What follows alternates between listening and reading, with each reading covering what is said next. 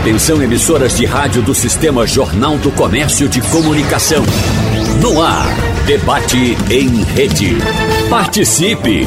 Rádio Jornal na internet. www.radiojornal.com.br A Organização Mundial de Saúde revela que 50 milhões de pessoas podem sofrer de algum tipo de demência em todo o mundo.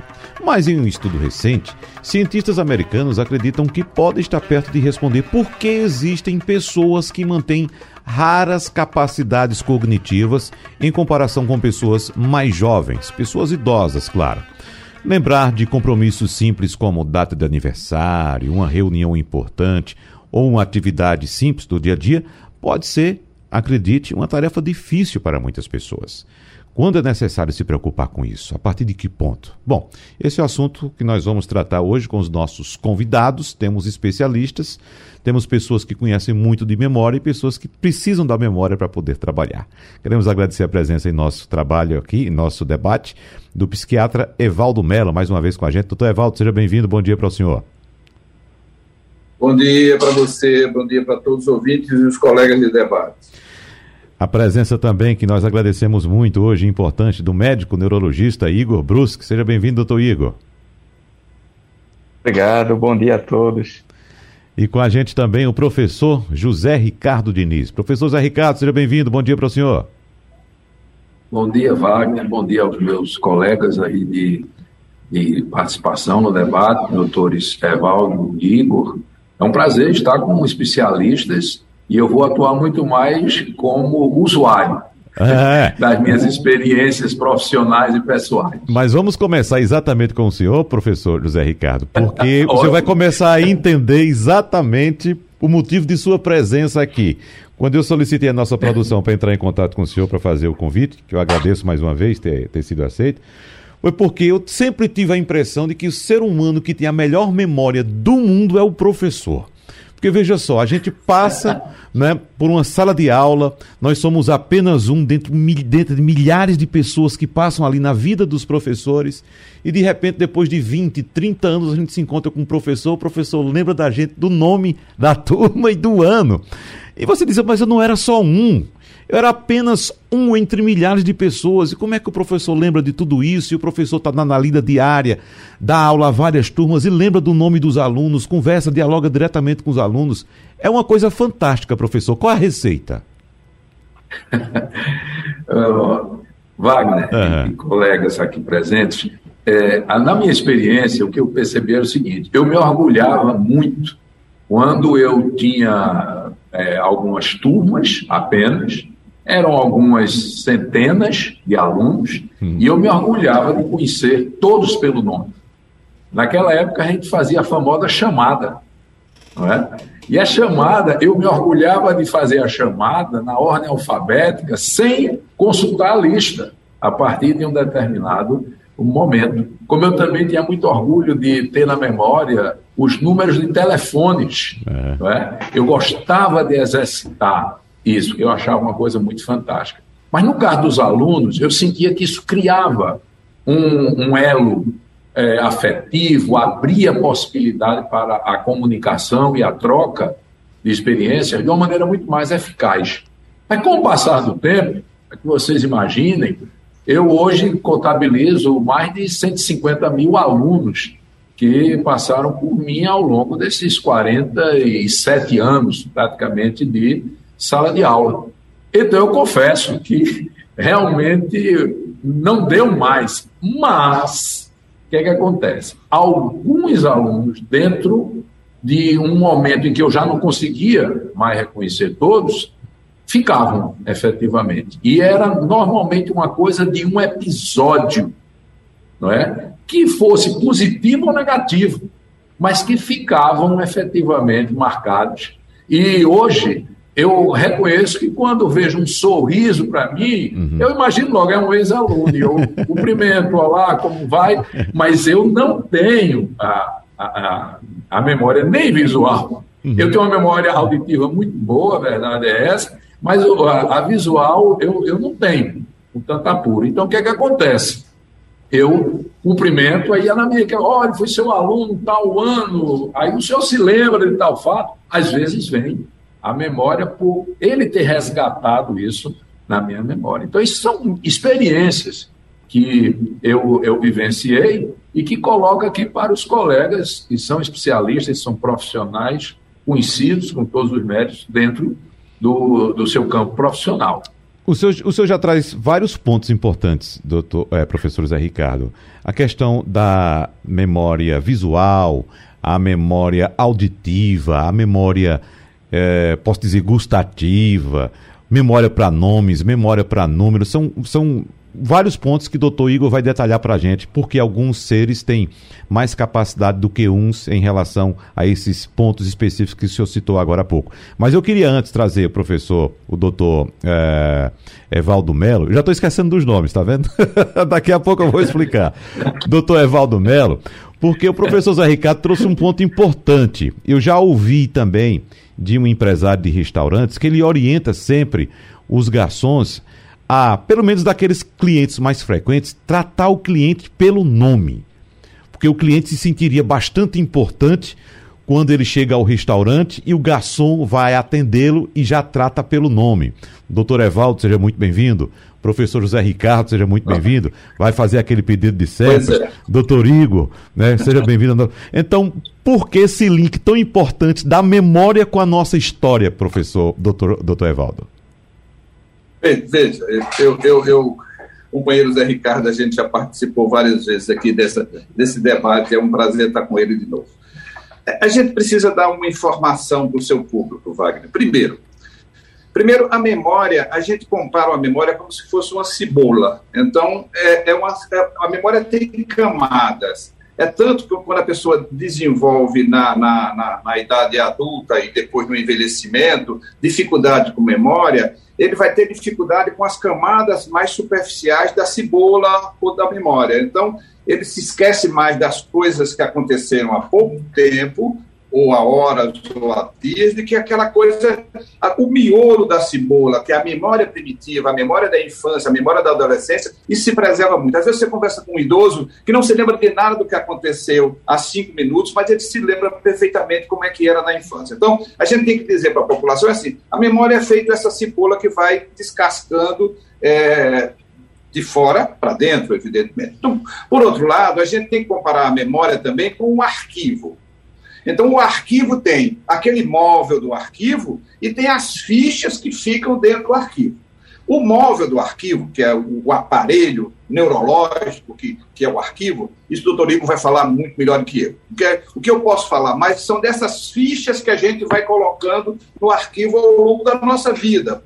E, e a gente, aí a gente vai poder falar, Wagner, um pouco mais o, o quanto o problema psíquico, o sofrimento psíquico perturba a memória também. Por exemplo, a, a, memória segue a lei da física, que dois corpos não ocupam o mesmo espaço ao mesmo tempo. Então, por exemplo, se você está muito deprimido e você está extremamente concentrado na sua dor psicológica, você não se liga no ambiente e mesmo que a pessoa fale com, com e mesmo que aconteça, você não grava, porque a sua atenção está focada em algo interno. E, e, e memória lembrando o arquivo, se você não guarda a ficha, você não tem como ir buscar essa ficha. Você não tem como ir buscar essa ficha. Você tem que botar a memória, o fato, a, o, que pode ser todos esses aspectos da, que você falou, a memória gustativa, a memória olfativa, a memória visual, você tem que guardar nesse arquivo para quando você precisa, vai lá e pega aquela ficha e diz, olha, isso aqui tem. E isso que o professor falou é absolutamente é, verdadeiro. Em geral, você associa a memória a um fato, e que pode ser um fato agradável ou desagradável. Essas memórias associadas a fatos, você evoca, evocar é, é lembrar, você lembra com muito mais facilidade. Nós temos, por exemplo, nós psicanalistas e psiquiatras, temos, na verdade, nós temos uma importância muito grande, isso você estava falando do gerente do, do, do, do restaurante, hum. para a gente é muito importante o nome. O nome tem um lugar muito importante na pessoa, para a pessoa. Então, eu não sou Edivaldo, a pessoa me chama muito de Edivaldo. Não, eu não sou, eu sou Evaldo. E minha mãe e meu pai tiveram todo um processo para me chamar de Evaldo. Então, eu ser conhecido pela pessoa que me atende, ou eu ser conhecido pelo psiquiatra, pelo psicanalista que me atende, me faz resgatar a minha identidade de Evaldo. Então, é muito importante que haja essa identificação. Então, nós temos treinamento no sentido é, concreto e poder memorizar. E memorizar não só o nome da pessoa, como fatos relacionados. Então, de repente, um paciente meu de 20 anos, mas doutor, como é que o senhor se lembra de coisas que eu lhe falei há 20 anos numa sessão lá no meio? Porque a gente é treinado não para gravar tudo, a gente é treinado para memorizar aqueles fatos que são importantes para aquela pessoa. Então, um fato importante, a gente vai lembrar porque tem a ver com a história daquela pessoa. E você sendo reconhecido, isso é importante demais. Eu me lembro bem, eu tenho uma memória é, gustativa de, de, de, de, de é, pimentão recheado. Hum. Pimentão recheado com, com, com, com carne moída é uma memória que me remete à minha Infância precoce. Meus pais são de Camucim de São Félix. Eu sou de Caruaru, né? eu sou, nasci em Caruaru. Mas meus pais são de Camucim de São Félix. E de repente eu fui na casa de uma tia-avó, eu tinha o quê? Seis, sete anos, e comi o tal do pimentão recheado. Então, a memória fica, e quando eu como pimentão recheado, me vem aquela memória lá de Camucim de São Félix, quando eu tinha seis, sete anos de idade. Então, a gente tem que ver. Há um aparelho que grava, e há estes elementos que são gravados para que você possa depois ir lá no arquivo e pegar aquela ficha e poder ver dentro da sua memória. Você só evoca, você só se lembra aquilo que você grava. Aquilo que você não grava, você não vai conseguir se lembrar. Isso é um princípio básico do arquivo que todos nós sabemos como é que é. Essa, essa coisa desse aparelho onde uhum. se grava, isso é coisa com o neurologista, isso é coisa com o doutor Igor. Aí eu falo mais todas essas fantasias e todas essas coisas que vão para dentro desse armário, para que vão para dentro desse aparelho que, neurológico. E aí, doutor Igor é que sabe como é que isso funciona lá na base da neurologia. É, e aproveitando, doutor Igor, é, existem algumas normas de etiqueta que dizem o seguinte: você nunca deve perguntar a idade de uma pessoa. Ou então, você nunca deve perguntar. Ô, Wagner, você Oi. sabe, desculpa, Wagner, você sabe que foi feita uma pesquisa que incomoda mais as mulheres perguntar o peso do que a idade. só, só, só, só, trazendo um elemento. Vamos colocar essa também. Ou então perguntar a mulher se ela está grávida, que aí incorre nessa questão do peso, né? Que pode ser que ela não esteja grávida, né? São normas de etiqueta. Mas eu queria incluir mais uma, que eu acho que as pessoas deveriam levar consigo também, é, doutor Igor. Perguntar o seguinte: você sabe quem sou eu? Rapaz, essa pergunta. Tem um amigo que até me orientou. Nossa, claro, claro que eu não vou fazer isso. Eu falei, rapaz, se você, que é você, não sabe quem é você, como é que eu, que sou eu, vou saber quem você é? Outra pessoa não enrascar. Exatamente, hein, doutor Igor? Fica à vontade. É, a questão da memória é bem importante, assim, que nós dependemos da memória para interagir durante a vida. Que é isso que a Val está falando. Vão ficando esses arquivos e a gente vai puxando ao longo da vida. Tem uma área bem importante, uma região do cérebro chamada hipocampo, que é onde nós guardamos essas memórias. E a partir dali, a gente vai puxando. E aí, alguns fatores prejudicam o puxar dessas fichas que Evaldo falou. Um deles, o estresse. Por exemplo, o hormônio que a gente libera durante o estresse, ele bloqueia essa área da memória. Que é o professor Zé Ricardo já viu muito. Por exemplo, eu dou aula, mas aí já em curso superior, há 10 anos. Isso que ele falou é verdade. A gente chega um momento para de lembrar os alunos. Você grava muito os iniciais. Mas é essa questão do estresse. O aluno está lá, às vezes você vê ele ensinando aos colegas, aí chega na prova em branco. Ele não uhum. sabe. Quando entrega a prova, ele, eita, era tal coisa, tal coisa, tal coisa. Que tirou a questão do estresse, que é da ansiedade, que confunde muito isso é ansiedade com dificuldade de memória. Muitas vezes chegam pessoas jovens, eu estou me esquecendo. Aí quando a gente vai ver, vai conversar, na verdade, tá com ansiedade, tá dormindo mal. Porque se estuda muito no mundo isso. O que, é que a gente pode fazer para melhorar a memória? Quais são os fatores que ajudam? E aí, é, na verdade, vida saudável. O que é que vai ajudar a gente? Atividade física, é lembrar, pelo menos 150 minutos por semana, atividade intelectual. Então, sempre estar aprendendo. Nós precisamos de desafios. O não se acomodar, sempre estar em busca de conhecimentos novos. A alimentação saudável, que aí vai muito baseado naquela que chama dieta do Mediterrâneo, muito parecida. Uhum. Que fizeram uma dieta mind, que é de mente. E aí você viu reduzir, chega a reduzir um terço a chance de ter a doença de Alzheimer dormir bem que é uma coisa que a gente só via a pontinha do iceberg. Não, dorme mal, vai estar tá cansado. Na verdade, hoje já tem um impacto muito grande a questão de privação do sono e interação social, que é uma coisa que ocorria muito. A pessoa se aposentava e ficava em casa. O dia todinho lia ali alguma coisa, assim, TV e não tinha mais contato com ninguém. Os filhos levavam a comida. Teve vezes de chegar conversando com a pessoa, não, tinha seis meses que eu não saía de casa. E aí, isso é muito ruim para a cognição da pessoa. Então a gente sempre está alerta, assim, tem que estar tá estimulando a memória. A memória é importantíssima no processo da vida da gente. Uhum. Ô, doutor Igor, e o indivíduo perde essa capacidade de memória? Eu faço essa pergunta porque o doutor Zé Ricardo disse que hoje não tem mais uh, essa capacidade que tinha lá no passado. Se eu não me engano, ele falou desses termos. Não é? Mas a gente perde essa capacidade de memória ou não? É, na verdade, são dois fatores. Um deles, com o decorrer da idade, a gente tem um, uma redução do processamento da informação no cérebro. E aí atua também na memória, mas qual é a diferença? Isso não tem impacto na minha vida diária. A, gente, a pessoa realmente tem uma lentificação da informação. Então, um exemplo, a gente chegar com uma coisa nova, um objeto que nunca viu, para uma pessoa muito jovem e para uma pessoa muito idosa. O jovem, ele vai conseguir utilizar aquele instrumento mais rápido do que o idoso, que ele tem uma velocidade de processamento cerebral de informação mais rápida. Uhum. Apesar do idoso reduzir, mas não tem impacto na vida dele. Ele não tem, não se atrapalha com nada, não deixa de fazer nada. Uma outra questão é que a memória da gente ela é finita. A gente não consegue acumular indefinidamente as informações. Tanto é que se estuda muito hoje a capacidade de esquecer. Que tão importante quanto lembrar é uhum. é esquecer. Que é isso, Evaldo deve ver muito no dia a dia, que é o mecanismo de proteção da gente.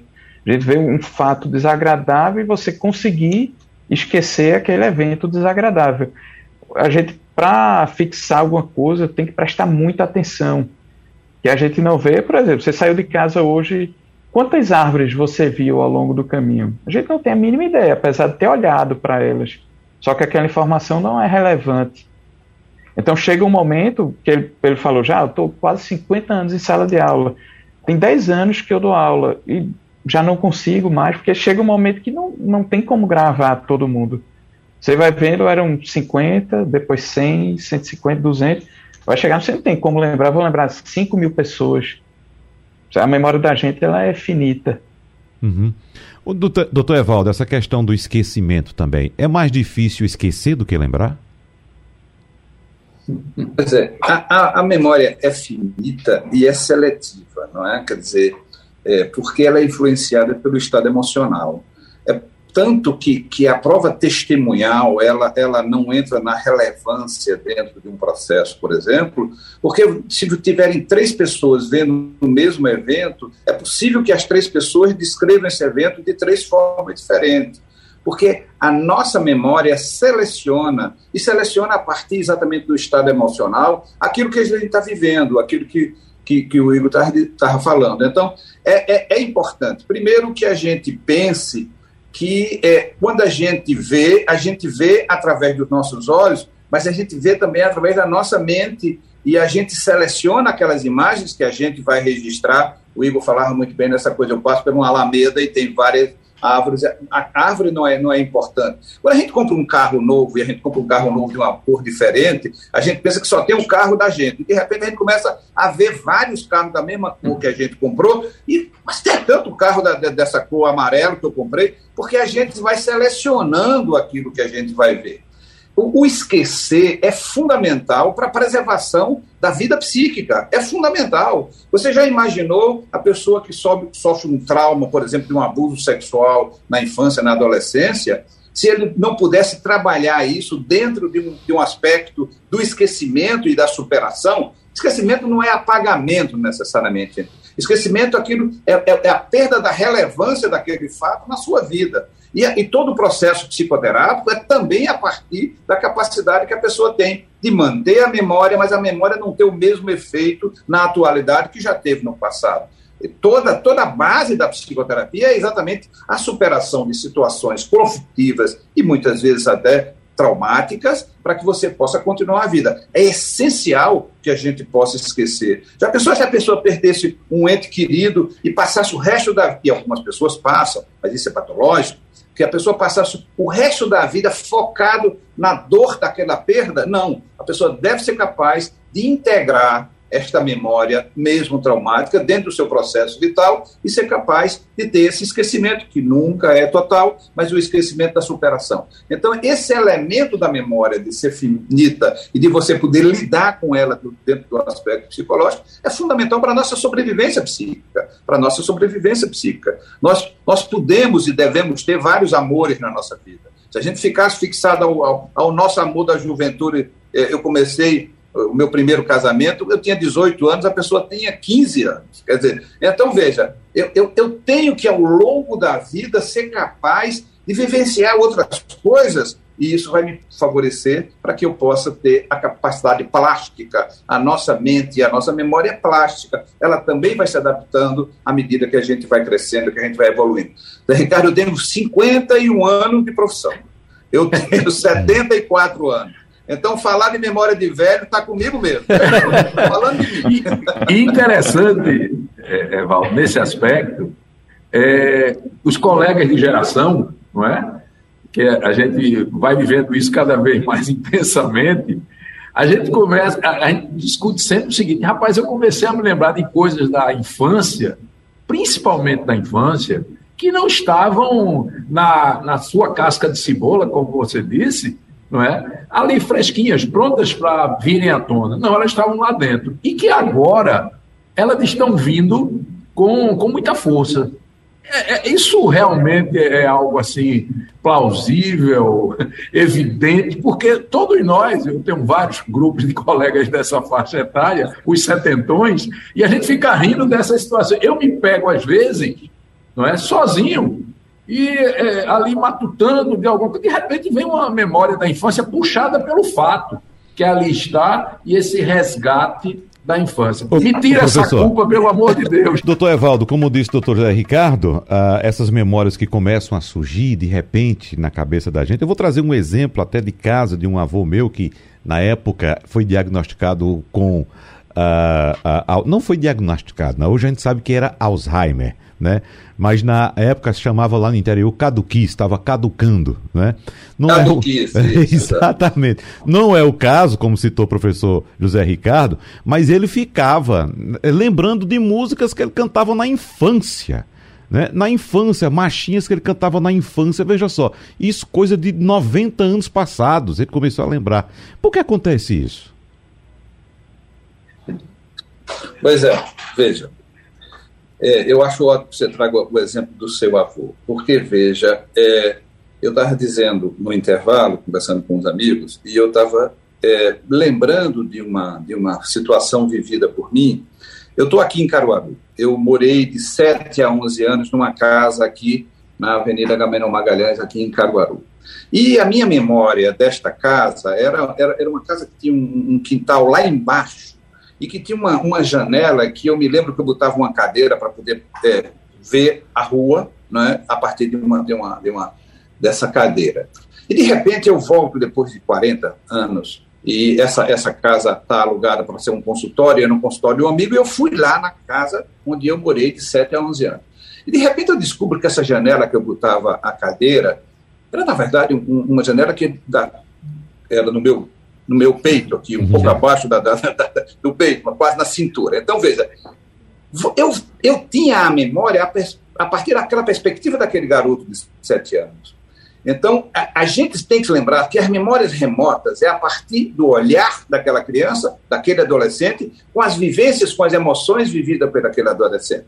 Então, quando essa memória volta para Zé Ricardo, ele maduro, isso, essa, essa memória volta ressignificada ressignificada a partir do significado atual.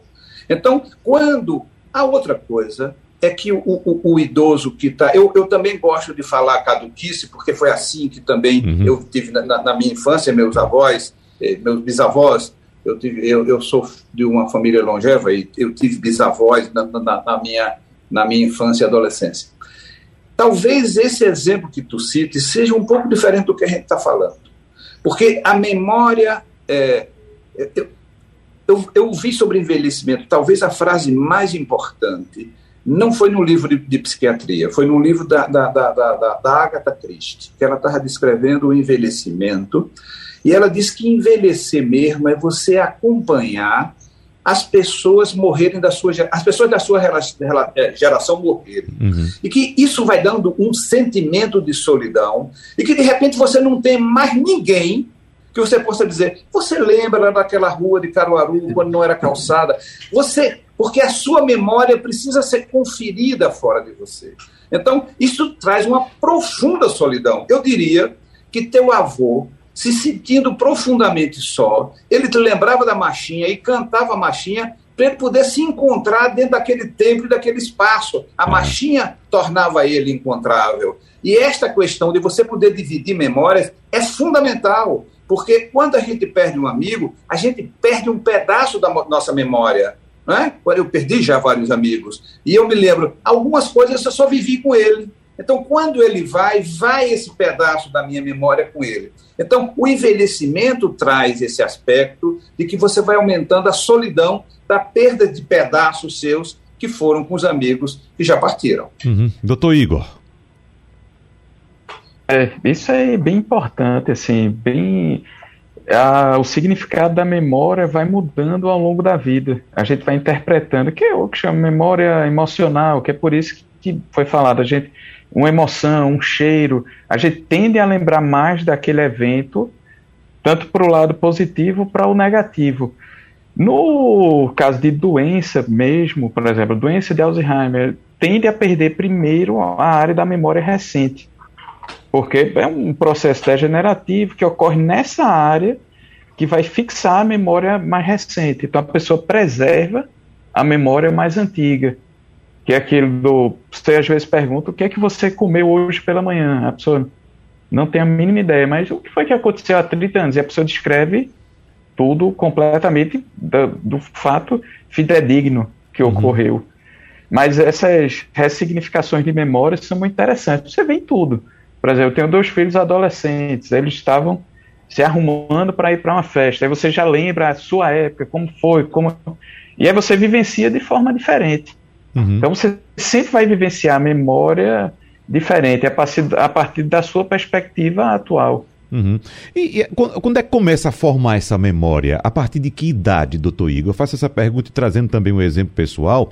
Eu, quando era criança, eu viajava muito com meu pai. Então, desde os 4, 5 anos de idade, eu viajava com ele. Viagens longas, de 2.000, 2.500 quilômetros, né? E de volta dava mais de 5 mil. E às vezes eu sento com ele e começo a conversar com ele, lembrando é, é, momentos dessas viagens. Ele, rapaz, você tinha 5 anos de idade, você lembra disso tudo. Então, existe um, um, momento em que a gente começa a formar essa memória, doutor Igor? Tem. E tem a questão do significado afetivo. Que é aquele eu estou viajando com meu pai. Uhum. Aquilo, para a criança, é um evento muito importante. Porque até hoje não se sabe ao certo a partir de que idade a gente fixa essa memória. Porque tem isso, às vezes memórias muito precoces, e você, não, como é que você lembra? Desse fato, é Isso. pelo significado afetivo, significado emocional. Você às vezes lembra, né? Eu lembro o dia que eu fui ao cinema, a um shopping, com meu pai, com meu, tava, lembra a roupa, às vezes lembra o sabor do alimento que você ingeriu naquele dia, o cheiro do. Entrei no cinema, aquele cheiro. Uhum. Então, muito significado afetivo da memória. Tanto ah. para o lado bom quanto pra, para o lado ruim. Uhum. Bom, eu tenho algumas perguntas aqui, mas eu quero deixar a coisa rolar, entendeu? Eu sei que o doutor Zé Ricardo, professor Zé Ricardo, tem algo para falar, doutor Evaldo também. Mas vamos lá, professor Zé Ricardo. É, essa, essa colocação que o doutor Igor fez agora, é? isso acontece conosco no, no dia a dia. Eu, quando comecei a ensinar, havia. Eu logo vi que havia uma preocupação do aluno aqui na, no, com os conteúdos com que eu trabalhava, língua portuguesa, literatura brasileira, e havia aquele conceito de gramática que o aluno tinha que decorar o processo todo de gramática. E eu descobri cedo que não era isso. Então, tomei isso como uma, uma missão minha, como professor, de mostrar que não adiantaria nada você memorizar toda aquela gramática sem que você percebesse o uso da linguagem, perceber que aquilo eram esquemas mentais que, inclusive, têm universais linguísticos, digamos assim, e que em qualquer língua aqueles universais existem. Então, você não precisa decorar uma gramática inteira, porque vai acontecer que você não conseguir aplicar, muitas vezes, na realidade. Não é? Eu me lembro, esse episódio é muito curioso. Naquela época se perguntava, conjugue um pretérito perfeito indicativo do, do verbo tal. o camarada trata, eu, é, eu cantei cantar, nós cantamos, aí quando você diz, agora vamos usar. Quando o camarada ia usar a forma verbal, ele não sabia usar. Ele tinha colocado aquilo no arquivo uhum. dele, mas aquilo não tinha utilidade. Então, quando eu penso que, como professor, cujo foco é, sem dúvida alguma, a questão do ensino-aprendizagem, eu, isso me inquietava muito. E talvez por isso eu, eu, eu, eu, eu fui um, sempre um vibrador da docência. Por quê? Porque o tempo todo que eu estive em sala de aula, eu vi que minha missão era exatamente essa. Não adianta decorar, como uhum. se dizia outrora. Você realmente tem que perceber toda a estrutura mental que aquilo, não só mental, de toda a natureza, que aquilo exige para você conectar saberes, para você chegar a outros conhecimentos, a outros saberes. Então, essa missão eu tomei para mim desde cedo, porque percebi que havia uma tendência normal de decorar. E é interessante, porque decorar, saber de cor, era uma concepção antiga de que o conhecimento adivinha do coração.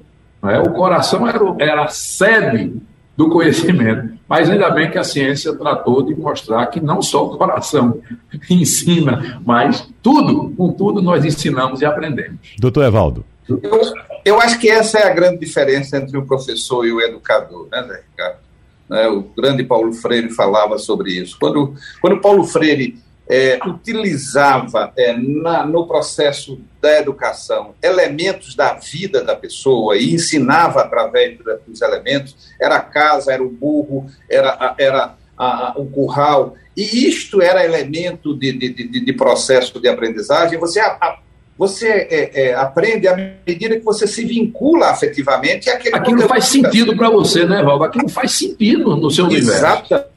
Exatamente. Então, é, é que é, é, é, eu acho ótimo que, que, Zé Ricardo traga isso, porque é, a gente está tá pensando é, na, na, letra fria da, da, da, da, questão da memória, aquelas pessoas que lembram e, e, e recordam muito mais são pessoas especiais. Especiais no sentido de que eles conseguem lembrar. Tem alguns filmes que falam sobre. Tem outros que conseguem ler as cartas do baralho, que estão até proibidos de entrar em, em determinados cassinos, porque eles ganham tudo, porque eles contam, eles contam as cartas, eles sabem qual é a carta que está ali para ver. E eles são proibidos. As pessoas que contam cartas, que tem a ver com a memória, são pessoas que estão proibidas de entrar, inclusive, em cassino.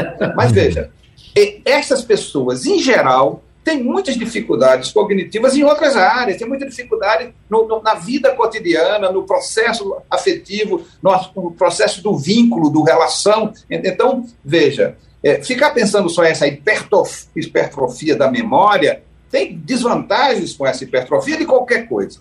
De qualquer coisa a gente tem desvantagem. E, e, e esta, esta questão que a gente estava falando tanto e que é, a memória afetiva, né? a gente está sempre contaminando as nossas recordações com o afeto, com o sentimento que estão associados àquelas lembranças, não é a lembrança em si, é a lembrança afetiva, não é a viagem que tu fazias, mas era a viagem com teu pai, Igor falou super bem sobre isso, é assim mesmo. A uhum. memória é porque tu tinha lá teus cinco anos e está andando 4 mil quilômetros com o pai. Uhum. E quantas pessoas não conseguem nem ficar cinco minutos com o pai, que o pai não dá esse tempo. Aquele tempo que, você, que teu pai dedicava a ti enquanto viajava, isso é absolutamente inesquecível. Uhum. Inesquecível para usar o termo da memória. Então, é esta vinculação. Né? E, e, a gente tem é, sempre algum embate quando a gente pega as novas gerações. Eu estou falando novas gerações porque eu já peguei duas gerações. Até eu tenho filho de 46 anos e tenho filho de 15 anos de idade. Então, na verdade, são duas gerações bem diferentes. Que a gente tem, às vezes, a tendência de dizer, porque na nossa época, na nossa época, na nossa época, era a nossa época, rapaz. A, a, a, gente tem que estar ligado neste momento da nossa vida com a nossa história. O que a uhum. gente não pode perder é a nossa história e os nossos valores. Isso é, é fundamental, porque isso é que constrói a gente. Nós somos construídos a partir da relação com os outros. Não é? Nós, eu digo, o filhote de homem é o filhote mais frágil de toda, de toda a escala zoológica. O filhote de homem precisa ser cuidado, no mínimo, no mínimo, no mínimo, até 7, 8 anos de idade. A gente vê aqueles, aqueles é, burrinhos nascendo lá, e, lá na, na África, quando nasce no Guinu, o, o, o, o filhote cai no chão já se levanta, porque se ele não correr, ele morre. Então, uhum. nós temos uma extrema fragilidade enquanto nós somos filhotes. Então, nós precisamos do outro. Então, quando ela diz assim, mas esse, essa pessoa nunca teve nenhum cuidado. Não é assim. Você não sobrevive se você não tiver algum cuidado. Alguém trocou, alguém aqueceu e alguém alimentou. Pode ter sido, junto com isso, vir muito desamor, muito descuido, mas você, para poder sobreviver, você teve isso. Alguém lhe aqueceu, alguém lhe alimentou e alguém pôde dar a, a você muito mais do que simplesmente o, o, o, bico da mamadeira. Então, esta experiência do cuidado, todos nós temos, uhum. senão nós não sobreviveríamos. Então, quando a gente vai resgatar também a nossa história, a gente vai resgatar a história desses vínculos, desses cuidados que todos nós vivemos ao longo da nossa existência. É. Doutor Igor, deixa eu colocar uma questão para o senhor. Se eu quiser puxar algum gancho desses que foram citados aí pelo professor Zé Ricardo e doutor Evaldo, fica à vontade. Mas eu estou lembrando aqui também que na experiência do doutor Zé Ricardo, do professor Zé Ricardo, ele com mais de meio século de sala de aula, certamente já se deparou com alguns gêniozinhos. O professor Zé Ricardo já deve ter experiência aí com vários gênios que ele colocou aí no mercado de trabalho, né? Na vida da, da, da, da sociedade.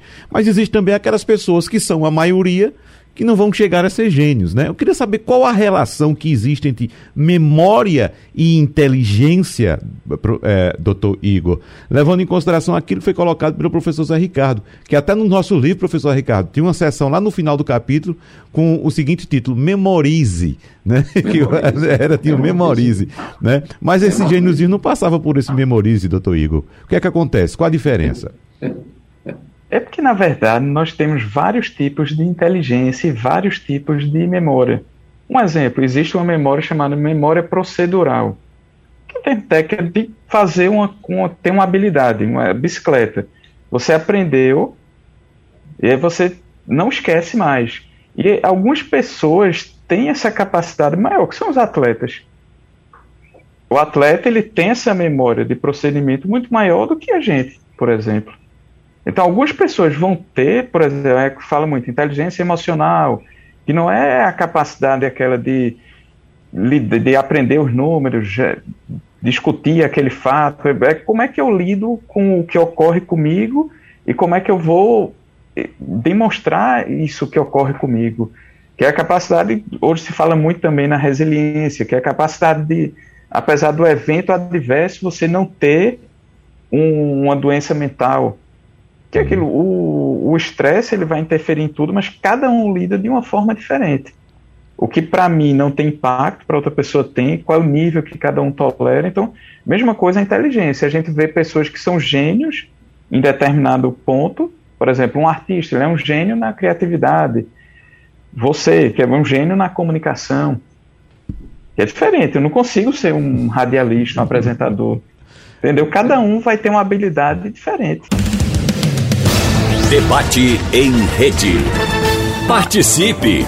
Rádio Jornal na internet. www.radiojornal.com.br Bom, vamos voltando para o nosso debate. Nesse último bloco, eu gostaria de saber dos nossos convidados, do Dr. Evaldo, do Dr. Rigo e do professor Zé Ricardo, se existe na opinião deles, um remédio para a memória, uma fórmula que faça a memória ficar melhor, um exercício, um treinamento para a memória. Assim como a gente vai para a academia exercitar, treinar, né, uh, uh, inflar nossos músculos, será que existe também uma academia para a memória?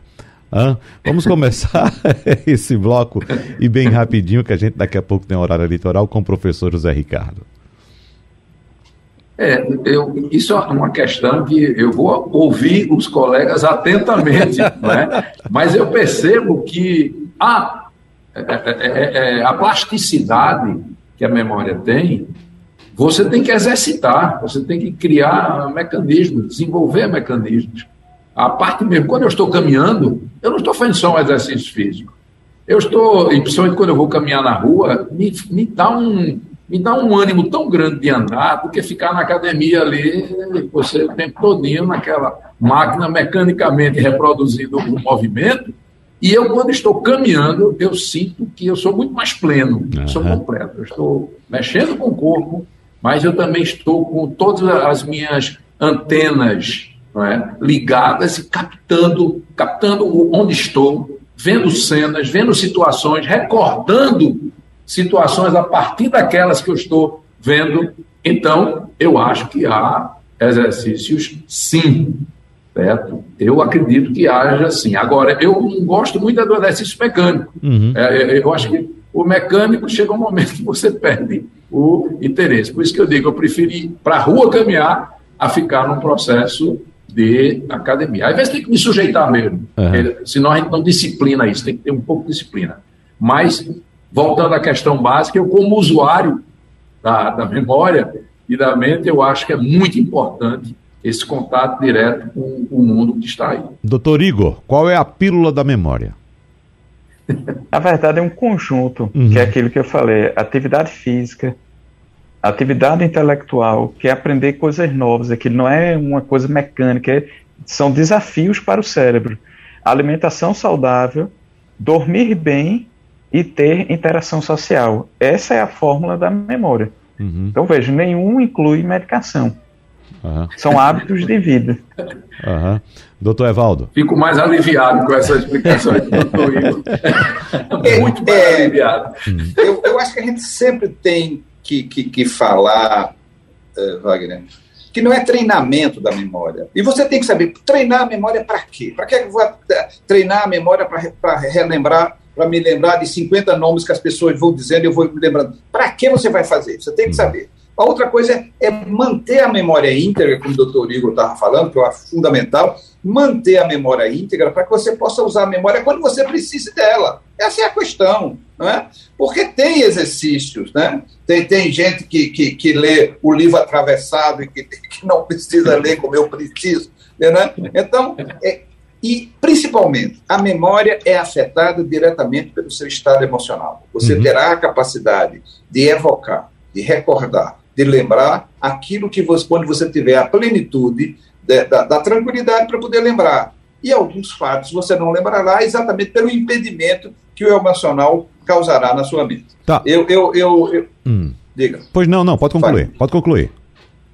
Não, não, eu ia concluir dizendo exatamente. Eu acho que, que vocês compuseram é, esse debate com três experiências bem complementares. Eu uhum. acho que quando o Igor traz a visão do neurologista, quando o Zé Ricardo traz a visão do cara que lidou com a memória e com, com a memória dele e das pessoas, e eu trago essa, essa, essa, experiência do psicanalista, muito mais do que do psiquiatra, da, da coisa do emocional, do que a mente, né? A gente tem que sempre dizer, existe uma coisa que é o cérebro, existe outra coisa que é a mente, é como esse cérebro vai funcionar é a partir das fantasias, a partir da relação entre as pessoas. Então, eu acho que, que essa mesa foi muito feliz que a gente pudesse, tomara que a gente tenha agradado o teu ouvinte. Eu queria, queria agradecer o convite, Wagner, queria agradecer a honra de estar com o Zé Ricardo mais uma vez e de estar comigo pela primeira vez. Um abraço para todos vocês. Foi um prazer e uma honra. É, é, nós que agradecemos, doutor Evaldo. É, por mim, essa conversa ia longe, viu? Poderia ir para o mesmo debate também, essa conversa. Muito boa. Mas só uma questão que acho que a gente não abordou é a questão genética, doutor Igor. Existe um fator genético também nessa questão da idade? Inclusive, é, é, a, a, nossa pauta aqui surgiu através de, uma, de, uma, de um experimento de cientistas americanos que acreditam estar perto de responder porque existem idosos que têm mais capacidade de memória do que outros. Né? E é exatamente o fato fato deles terem estudado células nervosas que poderiam ser maiores em regiões do cérebro responsáveis pelas memó pela memória. Então, isso é uma característica genética? Não, não é genético. Apesar de estar tendo esses estudos, a pessoa tem um córtex pré-frontal mais uhum. desenvolvido, o hipocampo, mas não é genético. É altamente individual e vai depender de experiência de vida, de estímulo. São muitas variáveis, desde a alimentação... Lembre-se lembre de Raul. Raul dizia, nós somos limitados e usamos só 10% da nossa cabeça animal. Então, na verdade, é treinamento. Uhum. É treinamento, exercício. Uhum. É muito mais que genética, é exercício. Eu, eu, eu fico com o poeta Raul Seixas. É, muito bem. Só para a gente fechar, professor é Zé Ricardo. Só para a gente fechar, professor Zé Ricardo. O que é que o senhor diz hoje para os seus colegas professores quando se deparam com aquele aluno que na hora da prova diz, professor, eu sei, mas deu um branco? É, a, a, gente brincava até muito com isso, né? é. mas os colegas aqui mostraram profissionalmente, é, dentro do, da expertise de cada um, como isso é verdadeiro. A questão emocional atua diretamente dentro dessa questão. Então tem que haver esse. É, é, é, um processo. A memória funciona dentro das suas condições emocionais também. Então eu acredito também que esse aspecto interfere. Isso tem que ser tratado, isso é que é verdade. Não é? Isso deve ser algo que deve ser tratado para que você usufrua o máximo da sua capacidade é, de memória. Eu fiquei muito feliz também, viu, uhum. estar aqui ouvindo coisas que vão me tirar uma série de problemas e eu vou poder conversar com meus colegas de geração com muita tranquilidade. Que maravilha, que maravilha. Um abraço a todos. Abraço, professor José Ricardo, abraço ao doutor Evaldo, abraço ao doutor Igor, muito obrigado, que conversa boa, que fique para sempre em nossas memórias essa conversa. Abraço aos senhores e até o próximo encontro. E você que nos acompanha, eu lembro que o debate é repetido amanhã às duas e meia da manhã. Tchau, tchau, pessoal. Até lá. Sugestão ou comentário sobre o programa que você acaba de ouvir, envie para o nosso WhatsApp 99147 8520.